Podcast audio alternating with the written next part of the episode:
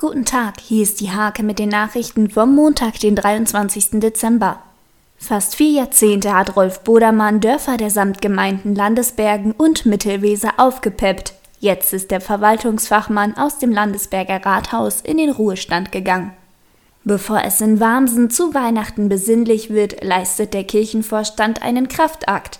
Dann wird die fast sechs Meter hohe Tanne für die Kirche aus dem Wald geholt, aufgestellt und geschmückt. Mit seiner neuen Show Willkommen in Matze Knopien begeisterte Matze Knob am Wochenende die Nienburger. 370 Zuschauer verfolgten, wie der Comedian immer wieder in unterschiedliche Rollen schlüpfte. Am Montag schenkt die Hake allen Haushalten im Landkreis Nienburg eine Weihnachtszeitung.